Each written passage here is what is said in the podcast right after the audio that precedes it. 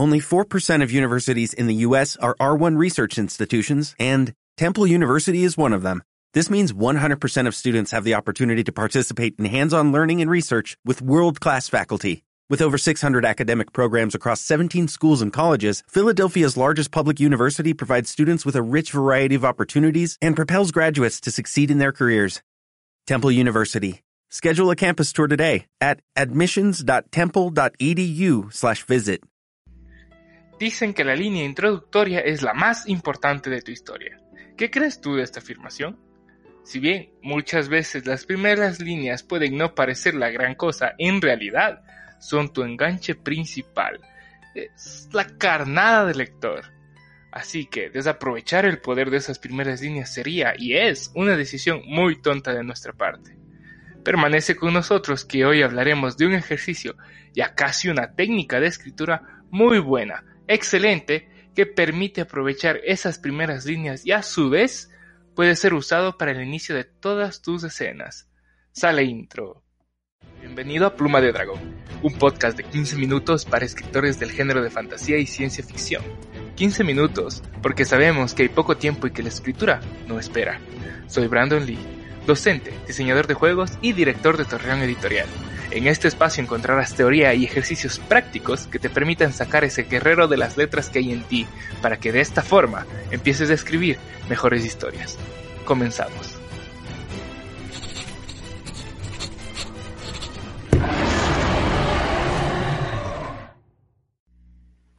Hoy hablaremos sobre el Action Driven Openings o aperturas enfocadas en la acción, un ejercicio popularizado y adaptado por la escritora Mary Robinette que, debido a su trasfondo en teatro, ha logrado adaptar un montón de ejercicios al oficio de la escritura como el que te voy a presentar. El objetivo de este ejercicio es poder, en pocas líneas o un párrafo, entregar la información que coloque al lector directamente en la acción o el conflicto, para así engancharlo con nuestra historia de entrada. Es decir, lo que necesitamos ahora es preparar la escena. Ya hablamos de escenas en el capítulo pasado, por lo tanto recordarás la importancia de que las escenas tengan un objetivo y es por esa razón que es importante que inicies con la escena pensada. Aquí lo que haremos es preparar el inicio de la escena para que sea una con acción desde el principio.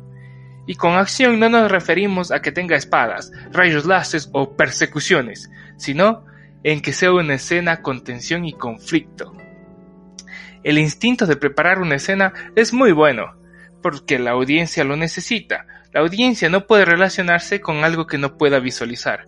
Pero, ¿cómo lograrlo? ¿Cómo configuramos la escena en tan solo un par de líneas? Y aquí es donde entra el ejercicio. Así que, toma nota, y si es que puedes hacer conjuntamente el ejercicio conmigo, qué mejor. Lo primero que vamos a establecer en pocas líneas, recomendablemente tres según Mary Robinette, pero ha estado esto pensado en cuentos, flash fiction, microrelatos o relatos cortos. Si es que tú estás haciendo algo más largo, está bien que puedas asimismo ocupar más líneas. No obstante, recuerda, lo mejor es ser concreto y poner al lector lo más rápido posible en la escena. Así que, ¿qué es esto que vamos a establecer en las pocas líneas? Es el dónde, el quién y el género. Y es que justamente es esto lo que el lector necesita saber lo más pronto para poder saber a qué se atiene. Y analicemos cada uno de estos tres. El dónde. Aquí debes describir el lugar donde ocurre la escena, pero la clave es lograrlo a través de elementos sensoriales claros, como los sonidos, lo que siente, el aroma, etc.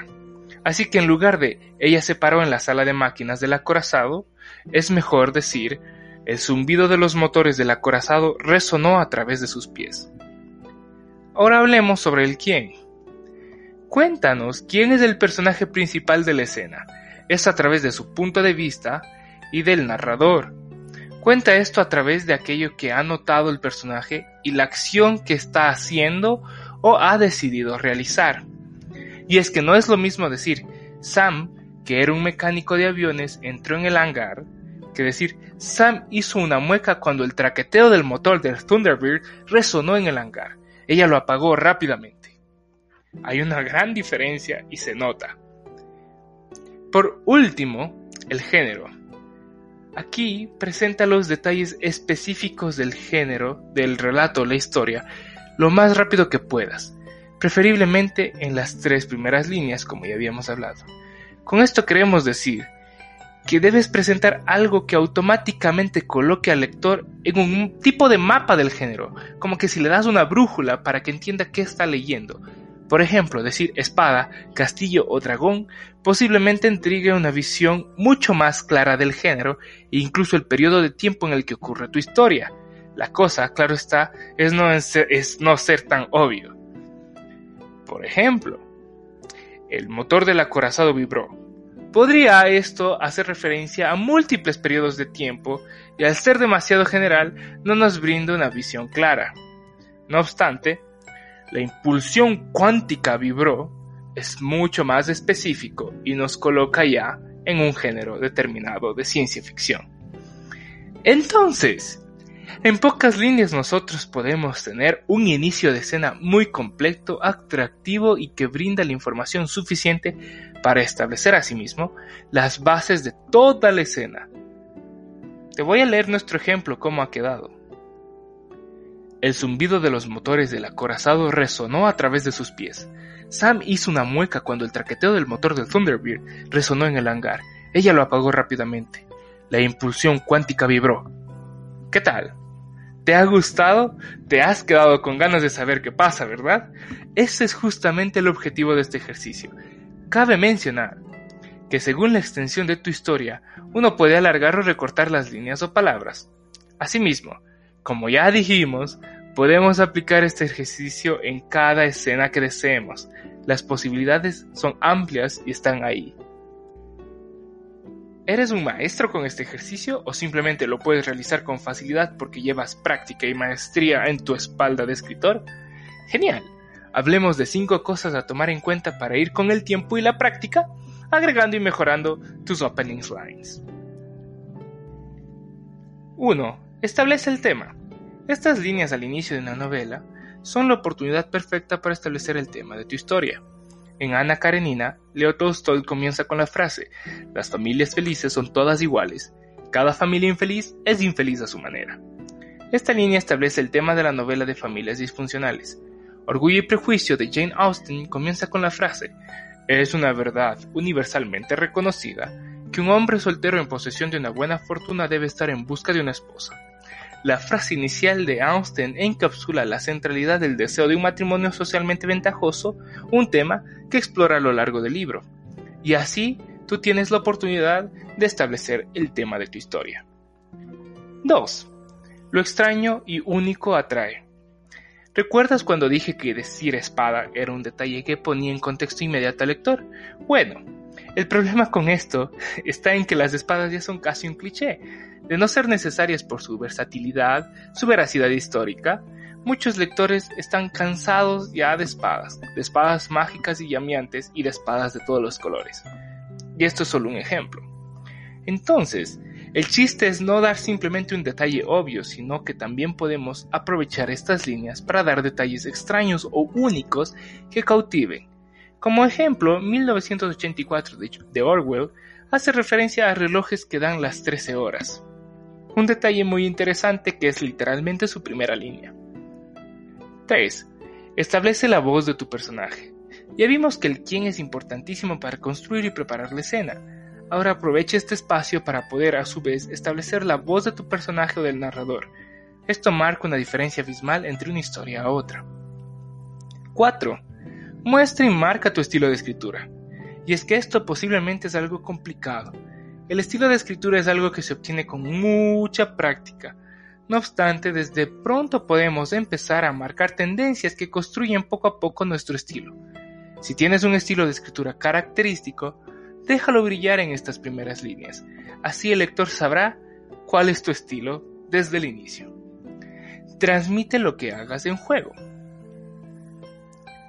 En otras palabras, establece una promesa. Sí, Todavía no hemos conversado de esto en Pluma de Dragón, y el momento que lo hagamos ten por seguro que este apartado tendrá mucho más sentido y valor. Por el momento, solo hay que decir que esas primeras líneas nos permiten dejar ya marcado una tendencia sobre la trama de la historia. Transmite eso, transmite lo que está en juego. Estoy muy, pero muy seguro que este ejercicio pudo cambiar por completo tu juego de escritura. Practícalo con flash fiction o microrelatos para empezar a ganar maestría con el mismo. Y trata de aplicarlo también en tus relatos más largos o escenas de una historia mucho más concreta. Si te gusta este contenido, pensado para que puedas escribir mejor y más historias, no olvides seguirnos en Spotify o Apple Podcast, así como en nuestras redes sociales en Instagram y Facebook como Torreón Editorial. Además, hemos recibido ya varios relatos para el primer volumen de El Vigía, nuestra revista digital de divulgación del género de fantasía. Si quieres formar parte de esta, visita nuestra página web en www.torreoneditorial.com. Y eso es todo por hoy. Nos vemos en el próximo capítulo de Pluma de Dragón. Suerte en tu escritura. Chao.